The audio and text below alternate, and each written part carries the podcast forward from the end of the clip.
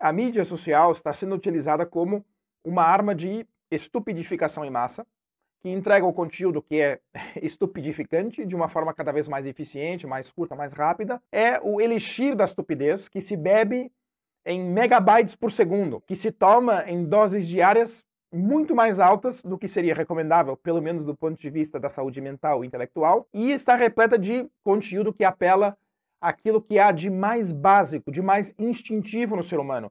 Conteúdo que está, além do mais, desenhado para viciar os usuários, não pessoas, usuários, de forma que já não se fala em ler, já não se fala em contemplar ou deliberar, se fala sim em consumir.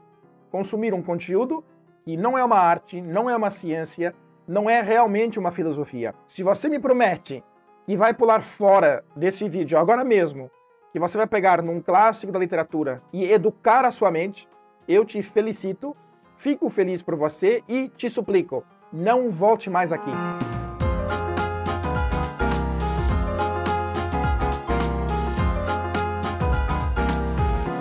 Estou falando disso tudo hoje porque esse consumo de conteúdo estupidificante está se tornando num marco cultural é, da atualidade, certo? E é, a cultura acaba sendo uma espécie de termômetro, é, sim, do estado de alma de uma sociedade. Eu tenho experimentado muito isso aqui, aqui no YouTube e nas redes sociais também. Eu acabei criando recentemente um perfil no Instagram e no Facebook para tentar também chegar a mais pessoas por lá.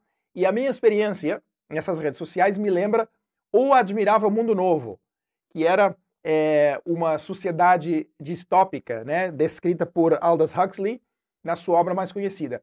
E me parece que hoje em dia estamos vivendo especificamente nessa utopia, e eu falo isso por, é, digamos, por três sintomas que nós podemos facilmente observar. O primeiro sintoma é que, assim como nós, os cidadãos dessa distopia também eram é, também estavam sendo embrutecidos através de estímulos sensoriais contínuos. Então, havia uma brutalização dos sentidos né, e dos sentimentos através de é, estímulos sensoriais violentos. Por exemplo, havia o que eles chamavam das cerimônias da solidariedade, que era uma espécie de orgia que ocorria sobre a influência de drogas, mas que era muito bem visto, era até moralmente recomendável, porque durante esses delírios né, coletivos, se esperava que os participantes eh, abdicassem da consciência da sua individualidade para se conectarem com seus semelhantes. Né? Além disso, havia o cinema sensível, havia os órgãos de perfumes, que eram duas formas de eh, entretenimento que estimulavam brutalmente eh, todos os sentidos e realmente adormeciam o uso da razão. E eles faziam tudo isso para alcançar o que eles chamavam o, o soberano bem, não é? que era uma, uma sociedade onde todos tinham seus desejos e os seus impulsos totalmente satisfeitos, particularmente os mais primários, e se fazia de tudo para evitar todo tipo de frustrações, é, para tentar eliminar, é, sobretudo, a necessidade de demonstrar virtudes. Vou ler aqui um excerto da obra. Deixa-se margem a tão grande número de impulsos naturais que não há verdadeiramente tentações a que se deva resistir, e se alguma vez, por algum acaso infeliz, ocorrer de um modo ou de outro qualquer coisa de desagradável, bem, então há o soma, que permite uma fuga da realidade. Já agora, o soma era uma droga é, alucinogênica que, segundo um dos personagens da obra, trazia todas as vantagens do cristianismo e do álcool e nenhum dos seus inconvenientes. Enfim, isso é o que acontece hoje em dia, né? porque essas experiências sensoriais que se faziam naqueles cidadãos, para que eles ficassem totalmente infantilizados, é muito semelhante ao que nós estamos expostos na mídia social, em concreto e no geral, é, na cultura que se produz e se difunde por toda parte. O segundo sintoma é que, assim como nós, é, os cidadãos dessa distopia também eram é, condicionados a acreditar na mesma ideologia. Então, é, todas as pessoas eram condicionadas psicologicamente desde crianças e é, isso era feito para que no futuro alcançassem o perfeito cumprimento das funções que essa sociedade lhes atribuía. E esse condicionamento começava logo é, após o nascimento em laboratório e é, era feito não é, através de uma repetição incessante de slogans, né, de milhares e milhares de frases e slogans sem qualquer explicação racional e a que as próprias crianças eram expostas, inclusive durante o sono. E eles chamavam esse processo a hipnopédia, ou a aprendizagem durante o sono. Eu vou ler outro excerto da obra. Até que finalmente o espírito da criança seja essas coisas sugeridas, e que a soma dessas sugestões seja o espírito da criança. E não somente o espírito da criança, mas também o adulto, para toda a vida, o espírito que julga e deseja e decide, constituído por essas coisas sugeridas. Pois é, não havia espaço para a individualidade de opinião, é, de forma que todos olhavam é, a vida da mesma, da mesma maneira, da mesma forma. Havia uma diversidade de classes, aparentemente, não é? Haviam cinco classes é, sociais, para ser exato, e cada uma cumpria a sua função, mas tudo fazia parte de um sistema homogêneo que estava assente numa ideologia central. E esperava-se uma espécie de empatia do indivíduo versus o coletivo. Né? Esperava-se que o indivíduo se empatizasse com o coletivo de tal forma que a sua individualidade se diluísse. E não simpatizar com é, esse coletivo era profundamente imoral. Era recusar fazer parte do coletivo. No fundo, era ostentar o individualismo. É, e quem discordasse é, era enviado para as ilhas, que é algo semelhante a ser cancelado nos dias de hoje. Enfim, isso é o que acontece hoje em dia. Porque também vemos que as pessoas são condicionadas em grande escala, principalmente pela mídia social, seja por um lado ou por outro, a pensar de uma determinada forma. É, por exemplo, o tema da diversidade e inclusão, né, que são valores muito divulgados na vida social, na cultura no geral, e eu não quero desvalorizar de jeito nenhum a importância desses valores como forma de combate a qualquer tipo de discriminação. Então, não me malinterprete. Mas, minha opinião, me parece que o foco tem sido colocado exclusivamente é, em características, de certa forma, externalizáveis, né? como, por exemplo, o gênero, a raça é, e variadas inclinações da personalidade, mais ou menos externalizáveis, e levada ao extremo, isso pode sufocar aquela que de fato é a mais básica e fundamental forma de diversidade e inclusão, que é a diversidade na forma de pensar e a inclusão de todos os pontos de vista é, num ambiente de discussão respeitoso e aberto, é, que seja dito, não era permitido naquele admirável mundo novo. Né? Existia um sistema de crenças, ou seja, uma ortodoxia, e não era lícito fugir dessa ortodoxia. Vou ler ainda outro excerto da obra.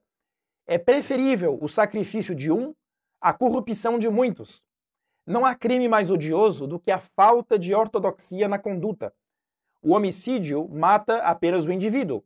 E afinal, que é um indivíduo? nós podemos produzir um indivíduo novo com a maior facilidade, tantos quantos quisermos. A falta de ortodoxia, porém, ameaça mais do que a vida de um simples indivíduo. Ela atinge a própria sociedade. Olha, e o que é a polarização que, é, não é, que nós estamos assistindo na sociedade atual, se não um reflexo disso? E é perfeitamente desumanizante, porque elimina o que é próprio do ser humano, isto é, argumentar, discutir propostas em vez de é, lutar né, pela defesa de posições ideológicas. E não é raro o dia em que vemos alguma coisa, é, alguma notícia de alguém que é, de alguma forma foi censurado, foi desligado, cancelado, como se diz hoje em dia, por não comungar é, dessa nova ortodoxia dos tempos modernos. Terceiro sintoma: assim como nós, é, os cidadãos dessa distopia também é, não eram verdadeiramente educados. Pelo contrário, eles eram apenas formados, vá, treinados é, para resolver problemas específicos. E eles apenas aprendiam o que era estritamente necessário para cumprirem as suas funções. Portanto, eles eram especialistas, nunca generalistas. Como, aliás, fica muito bem é, relatado na obra. Eu vou dar aqui mais uma lida. É, dar uma ideia o mais resumida possível para que se tornassem membros úteis e felizes da sociedade. Porque as generalidades são males intelectualmente necessários. É, e um pouquinho mais à frente continua. O segredo da felicidade e da virtude é amarmos o que somos obrigados a fazer. Tal é a finalidade de todo condicionamento: fazer as pessoas amarem o destino social de que não podem escapar. Enfim, na prática, tudo aquilo que estivesse fora, é, enfim, do que, do que poderia ser considerado útil, é, é, enfim, para aquela sociedade, era excluído da educação das pessoas. E por isso mesmo é que esse processo de transferência de conhecimento não se chamava educação, e sim condicionamento. E também nós, hoje em dia, não somos mais educados, pelo menos não é, na definição clássica da palavra educação. Não somos mais educados para procurar e contemplar a verdade a beleza, é, ou as dimensões mais elevadas da vida. Pelo contrário, nós somos treinados para resolver problemas específicos. E é por isso que o mundo é, da universidade atual tem um foco tão grande na formação de competências técnicas é, com aplicação ao mercado de trabalho. E nem se fala da busca da verdade do belo. Isso é porque claramente houve uma mudança é, no modelo é, educacional ao longo dos tempos. Basta considerar que o propósito da educação clássica não era preparar você para resolver problemas específicos. Aliás, se revisitarmos a história, se nós olharmos, por exemplo, para o conceito das artes liberais, veremos que eram as artes relacionadas é, ao intelecto. E, por outro lado, tínhamos as artes vulgares, que com o tempo até começaram a ser chamadas de artes mecânicas, né, ou servis, que eram aquelas que eh, eram realizadas por meio de procedimentos manuais e eh, considerava-se que não serviam para o desenvolvimento intelectual. É, apenas serviam para manter a sociedade não é, nas, nas, enfim, nas atividades mais básicas e eram típicas dos escravos ou dos homens livres de um status social mais baixo. Pelo contrário, as artes liberais eram típicas é, da aristocracia, né? E ao longo dos séculos, o conceito do que são as artes liberais e as artes mecânicas foi mudando muito. É, e hoje em dia, fazendo aqui uma simplificação um pouco forçada, é, poderíamos chamar as artes liberais de, de humanidades, ou como estando mais próximas do que hoje nós chamamos das humanidades, como a filosofia, a literatura, a poesia, a história, é, a arte no geral, e as artes me é, mecânicas estariam mais próximas daquilo que hoje chamamos de científicas e econômicas, né? como a engenharia, é, qualquer é, especialização médica ou a medicina cirúrgica, é, a contabilidade, a administração de empresas, a economia, o direito administrativo, etc. Ou seja, em nossa época parece que se inverteu a ordem de valores. Né? As artes mecânicas, que eram as artes dos escravos, chegaram ao topo e as artes liberais perderam totalmente a relevância, né? ou, ou são consideradas perfeitamente supérfluas. Enfim, mas isso é matéria para outro vídeo. Voltando para o nosso vídeo. Bom, e como é que nós, é, que sempre falamos né, dos paralelismos é, com o mundo da empresa, né, onde é que fica a empresa no meio de tudo isso? Olha, as empresas são afetadas pela cultura prevalecente, porque são parte da sociedade onde vivemos. Então, essa visão distópica embrutece o ser humano e é isso que está tornando a empresa mais desumana. Né? É isso que está criando o admirável mundo da empresa. E nos meus vídeos recentes eu falei de várias é, perspectivas a respeito. Por exemplo, falei que isso é o que nos faz ter chefes utilitaristas, é, líderes que são os autênticos psicopatas competentes, falamos dos líderes ativistas e hipócritas, das tiranias do mérito, e no último vídeo da, da, falamos também das empresas polarizadas, né? a imagem e semelhança de uma sociedade polarizada. E é, nós temos que reagir a tudo isso. Não vejo outra opção, né? Nós temos que nos rebelar contra essa estupidificação massiva, todos nós. Mas, sobretudo, os líderes e aspirantes a líder, pois estamos ou estaremos em breve em posições de influência, de autoridade moral. E se espera de nós, como líderes, que, em primeiro lugar, saibamos indicar o caminho. Bom, então como reagir? Primeira reação: reagir contra o condicionamento intelectual e cultural, né, que leva à polarização, à manipulação. E devemos estar conscientes que somos diariamente manipulados. É, manipulados para escolhermos um extremo ou outro, como se não houvesse mais do que duas escolhas em relação a quase todos os assuntos. E conscientes também que somos forçados a silenciar qualquer pensamento próprio que não esteja alinhado com o que é considerada a ortodoxia dos dias de hoje. E nós devemos reagir contra isso, é, de uma forma cívica, mas assertiva. Não é anulando a nossa individualidade, não é a nossa forma de pensar, que vamos contribuir para um mundo melhor.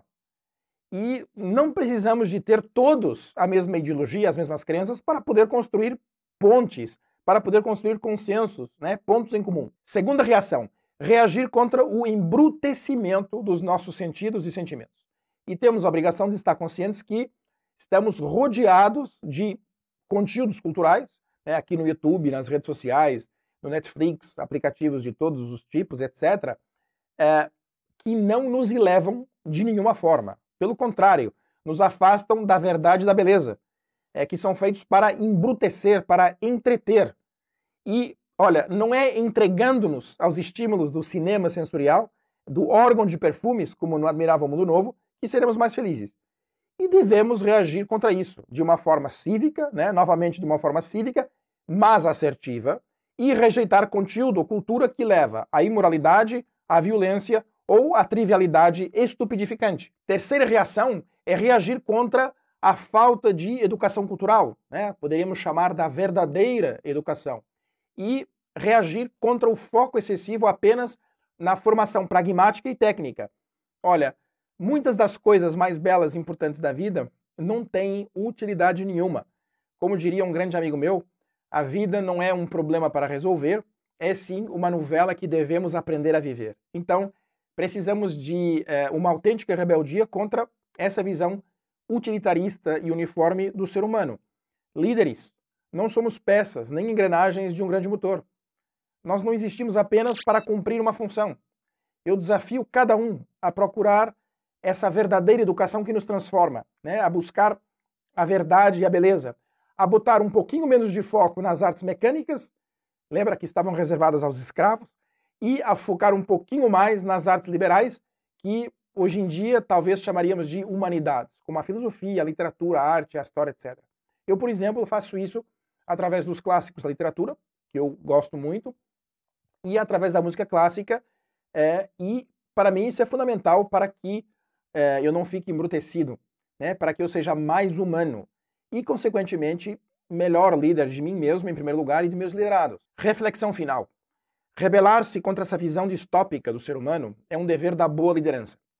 Uma boa liderança de nós mesmos e dos outros. E é uma ideia apaixonante que nos pode levar a descobrir, como alguns dos habitantes daquele admirável mundo novo acabaram finalmente descobrindo, que a finalidade da vida não é a manutenção do bem-estar, é sim um é, certo refinamento da consciência, uma ampliação do saber. E já agora, a única forma que esse vídeo chega a mais pessoas é se você se inscrever no meu canal, porque isso vai ajudar o algoritmo do YouTube a entregar esse conteúdo para outros usuários com interesses é, semelhantes aos seus. Então, se você é uma das pessoas que me assiste regularmente, mas que não se inscreveu ainda, posso te pedir, por gentileza, para se inscrever, porque se você o fizer, aumenta também a chance de, quem sabe um dia, eu me dedicar completamente a esta missão. Pense nisso, não se esqueça de dar like e ativar as notificações. Muito obrigado, um grande abraço e até o próximo episódio.